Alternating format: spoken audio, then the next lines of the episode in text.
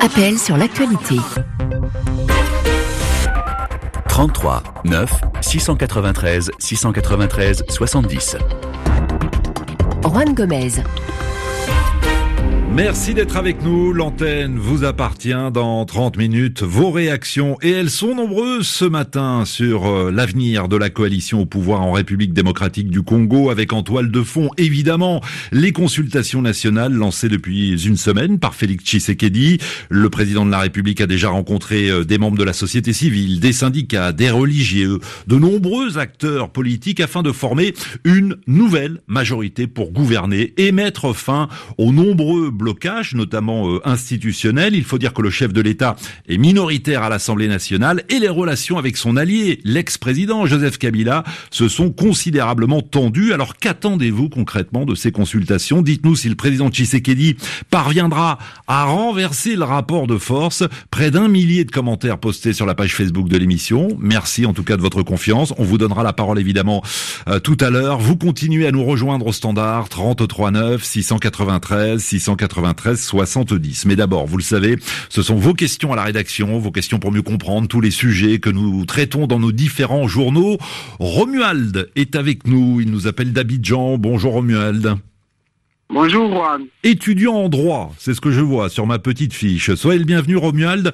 Vous avez des questions concernant l'opération militaire qui est en cours dans la province du Tigré, au nord de l'Éthiopie.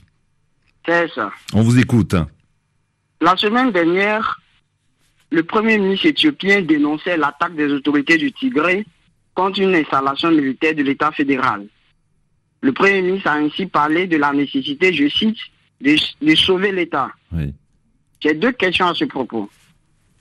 Comment peut-on expliquer le passage d'une crise politique à une crise militaire? Alors, on va déjà répondre à, cette première question, euh, Romuald, mais c'est vrai que ça fait maintenant euh, quasiment une semaine hein, que des combats ont lieu dans cette province euh, du Tigré, une guerre à huis clos, hein, puisque le Tigré est coupé du monde, les télécommunications sont suspendues. Bonjour Sébastien Nemeth. Bonjour Juan. Vous êtes le correspondant permanent de RFI dans la région. On savait que les relations étaient tendues ces dernières semaines entre le gouvernement éthiopien et la province du Tigré. Expliquez-nous, et je trouve la question de Romuald pertinente, expliquez-nous comment est-on passé d'une crise politique à un conflit militaire? Alors disons que bon l'élément déclencheur euh, c'est l'attaque des Tigréens contre des soldats fédéraux, c'est ce que ce que vient de citer euh, Romuald. Euh, le 4 novembre, le pouvoir central a accusé le TPLF qui est le parti au pouvoir dans cette région du Tigré d'avoir attaqué une base militaire du pouvoir central située elle-même au Tigré, opération pour voler des armes et de l'équipement militaire. Bon, ça c'est la version officielle, hein. on n'a pas le détail sur cet incident on n'est même pas sûr qu'il ait eu lieu. Il n'empêche, euh, le pouvoir central a déclenché son offensive armée quelques heures plus tard. Donc concrètement, c'est ça qui a transformé la crise politique en crise militaire. Maintenant, euh, il y a tout un passif qu'il faut rappeler si on veut vraiment comprendre pourquoi on en est arrivé là. Euh, la région du Tigré, c'est une région donc du nord de l'Éthiopie peuplée principalement de Tigréens qui sont une ethnie minoritaire dans le pays. Or, pour simplifier, euh, cette ethnie minoritaire, c'est elle qui a détenu le pouvoir éthiopien entre la fin des années 80 et 2018. le pouvoir a été concentré entre les main des Tigréens et de leur parti euh, TPLF. Tout a changé tout de même à, à partir d'avril 2018 lorsque le Premier ministre euh, Abiy Ahmed est arrivé au pouvoir. Voilà, ça c'est le premier temps en fait. Hein, le, chef du gouvernement qui lui est détenu Oromo euh, arrive au pouvoir et, il fait le ménage en fait. Hein. il écarte beaucoup de responsables tigréens, il transforme la coalition au pouvoir pour en faire le parti de la prospérité auquel le TPLF tigréen refuse de se joindre. Donc la tension a commencé à monter. Euh, deuxième temps, en mars, la, commission électorale annule les élections prévues en août à cause du Covid-19. Les parlementaires étendent la durée de mandat du gouvernement pour qu'il maîtrise l'épidémie. La région du Tigré, elle dénonce un viol de la Constitution. Pour elle, le Premier ministre, il est plus légitime. Elle défie même Addis Abeba en organisant ses propres élections en septembre. Euh, le pouvoir euh, d'Addis déclare ce scrutin illégal et ne reconnaît pas le pouvoir du Tigré. Enfin, troisième temps, c'est la crise budgétaire. Euh, début octobre, le Parlement a demandé au Trésor de ne pas envoyer son enveloppe annuelle au pouvoir tigréen, mais en fait de transmettre l'argent aux administrations locales. Là, le, TPLF parle d'une déclaration de guerre. Mmh. Tout ça s'est déroulé dans une atmosphère de, ressentiment, euh, de, vengeance après les 20 ans de domination des Tigréens. Le Premier ministre estime qu'ils n'ont pas digéré en fait la perte de leur pouvoir en 2018. Et le TPLF, lui, accuse bah, le chef du gouvernement de vouloir affaiblir le Tigré et même, même de se transformer en dictateur. Hein. Romuald, a-t-on répondu déjà à votre première question? Est-ce que c'était clair? La première question est répondue, c'est plein. D'accord. Vous avez donc là une deuxième question? Oui, euh, la deuxième question, c'est, elle est relative au combat en cours. Est-ce que pouvons-nous dire des combats en cours euh, dans la région du Tigré Que sait-on concrètement, Sébastien Nemeth, ce qu'il se passe sur le terrain? Je le disais en préambule, c'est une guerre qui se déroule dans le silence puisque les communications sont coupées. Oui, oui, vous l'avez dit en introduction, hein, communication, route, espace aérien, tout ça est coupé. On manque cruellement d'informations. Euh, néanmoins, on parle de, bombardements aériens, d'artillerie lourde. Euh, selon l'agence de presse Reuters, il y aurait déjà plusieurs centaines de morts.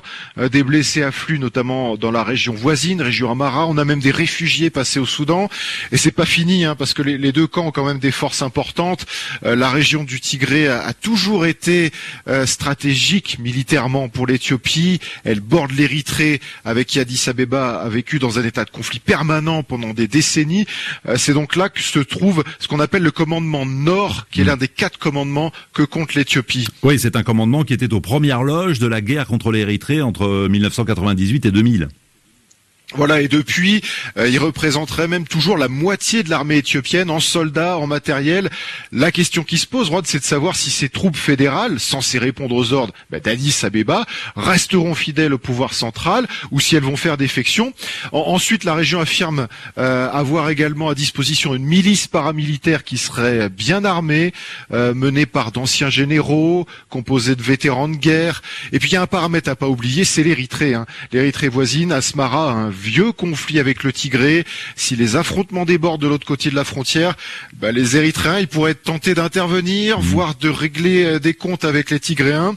Certains même pensent que euh, l'Érythrée et son président Afewerki euh, auraient quelque chose à voir hein, dans le début de ce conflit armé. Bon, ça reste une théorie pour l'instant, Arwan. À suivre donc. En tout cas, le Premier ministre euh, éthiopien, Abiy Ahmed, assure que l'opération militaire ne durera pas. Romuald, voilà pour les explications de notre correspondant permanent dans la région. Je vous souhaite une bonne journée à Abidjan. Merci infiniment à Sébastien Nemeth. Il est déjà 9h19 ici à Paris. Des questions maintenant sur un aspect bien précis du programme de Joe Biden, le président élu des États-Unis. Jafarou, bonjour. Bonjour Juan, bonjour à tous les auditeurs. Euh, David Dader vous dit bonjour. Très bien, vous êtes au Niger, donc euh, c'est pour ça que vous saluez les auditeurs de cette région. Vous, vous nous appelez de Tawa. Quelles sont vos questions, Jafarou J'ai deux questions à vous poser, Juan. Oui. Pour ma première question, euh, le maire, le, le maire entre le mur entre le Mexique et les États-Unis promis par Trump au début de son mandat n'est toujours pas achevé. Joe Biden va-t-il abandonner ce projet? Alors, si vous le permettez, on va déjà répondre à cette première question avec Annick Foucrier qui est avec nous. Euh, bonjour. Bonjour et bonjour à tous vos éditeurs francophones dans le monde entier. Je vous présente Annick Foucrier, vous êtes professeur émérite à l'université Paris 1 Panthéon-Sorbonne. On vous doit notamment euh, cet ouvrage euh, coécrit par Corentin Célin qu'on connaît bien à RFI, euh, Les États-Unis et le monde, de la doctrine de Monroe à la création de l'ONU 1823-1945 aux éditions Atlante. Je le cite car il y a une partie qui est consacrée justement à la politique migratoire des États-Unis. Construire ce mur à la frontière mexicaine on s'en souvient tous, c'était l'une des promesses phares de Donald Trump.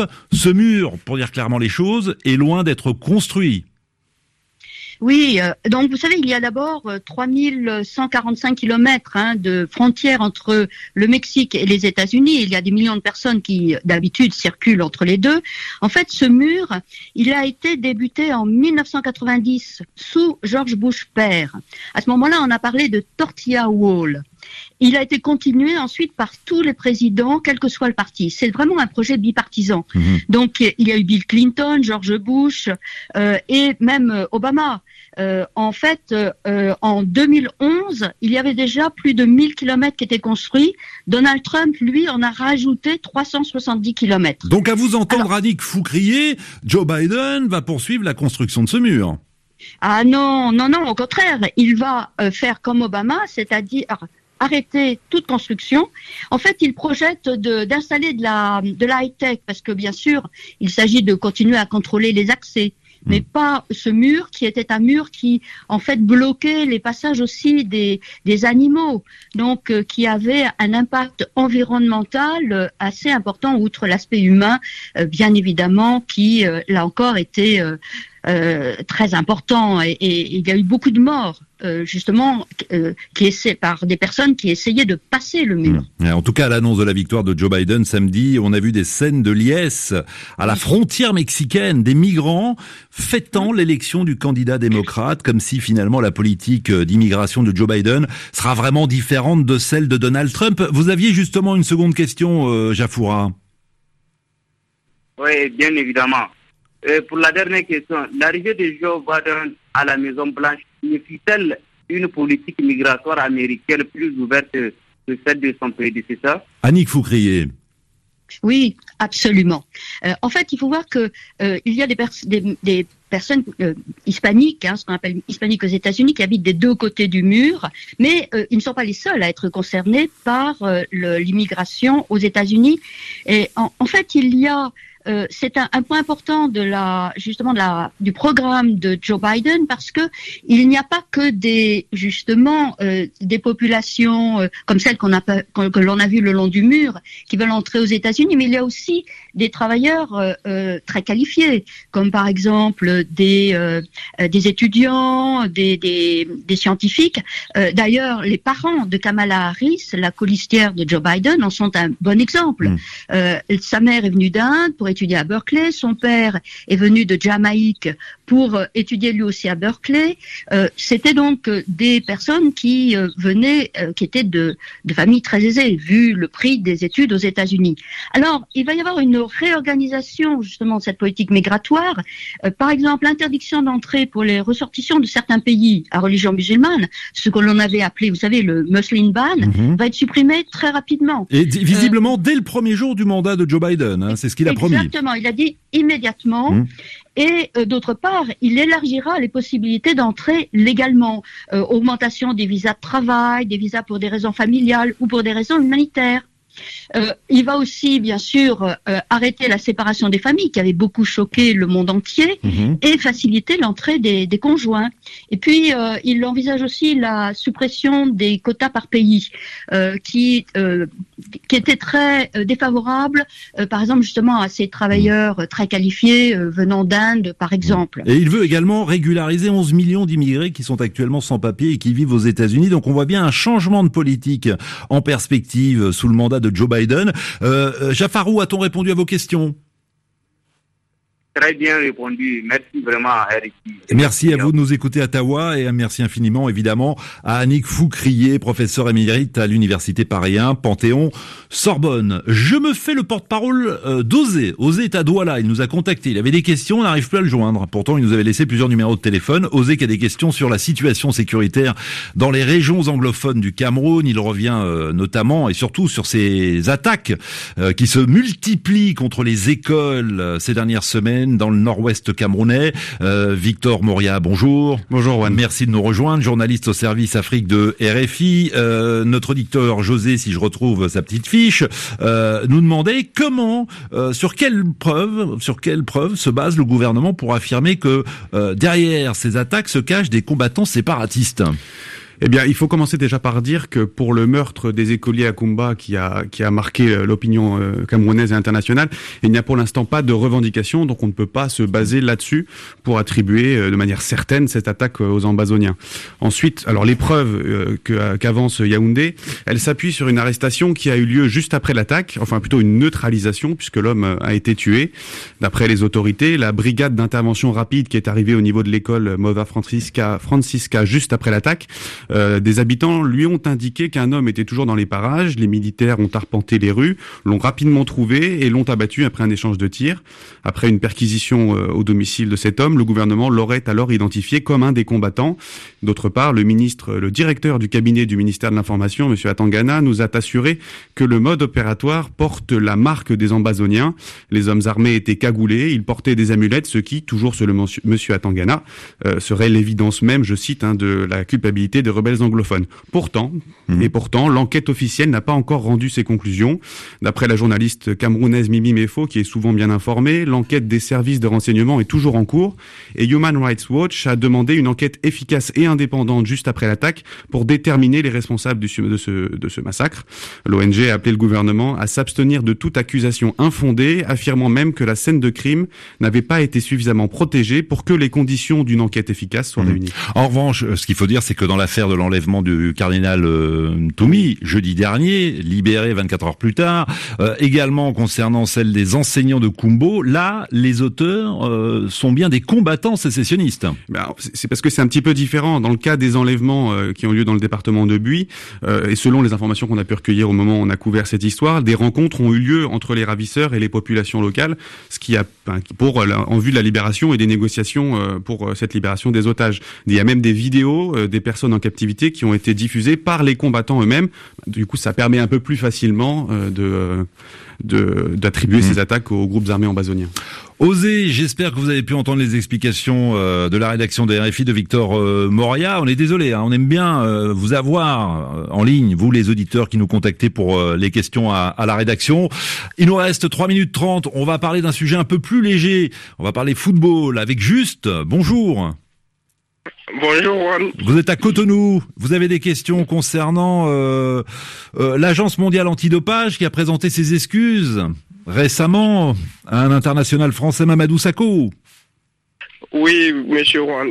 L'Agence mondiale antidopage a présenté ses excuses à Mamadou Sakho pour ses fausses accusations de dopage qui mhm. l'ont empêché de participer à l'Euro 2016. Comment expliquer que l'AMA ne reconnaisse que ces erreurs que maintenant?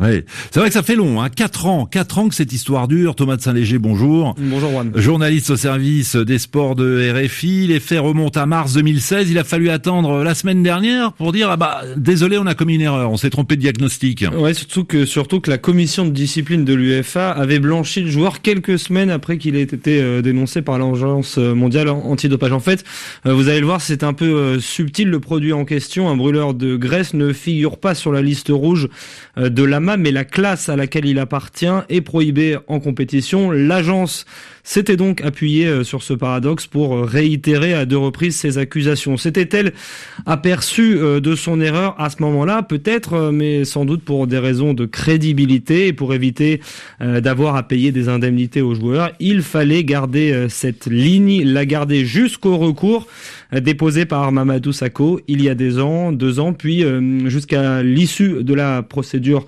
en justice. C'est pour cette raison que ces excuses de mmh. la masse sont arrivées la semaine dernière après le jugement rendu à Londres. Juste, une dernière question. Oui, oui. Mamadou Sakho a réclamé près de 15 millions d'euros à la en guise de dédommagement. Mmh. Quels sont les arguments qui justifient une telle somme? Préjudice financier. Oui, alors c'est une somme euh, énorme. On n'a pas évidemment euh, le détail des indemnités versées par la masse, c'est confidentiel, mais il y a de bonnes chances euh, qu'il se chiffre ce montant effectivement en millions d'euros. Pourquoi? Eh bien parce qu'à l'échelle d'une carrière de footballeur lucrative mais courte, le préjudice subi par Mamadou Sakho effectivement est très important. Cette affaire, elle intervient à un moment où ce joueur est au top de sa carrière. Il, avait le vent en poupe. Hein. Voilà, 26 ans, il joue régulièrement avec son club Liverpool, avec l'équipe de France. Il s'apprête à vivre un grand moment l'euro à domicile. Patatras, euh, la dénonciation euh, de Lama arrive à quelques semaines de l'annonce de la liste du sélectionneur euh, Didier Deschamps.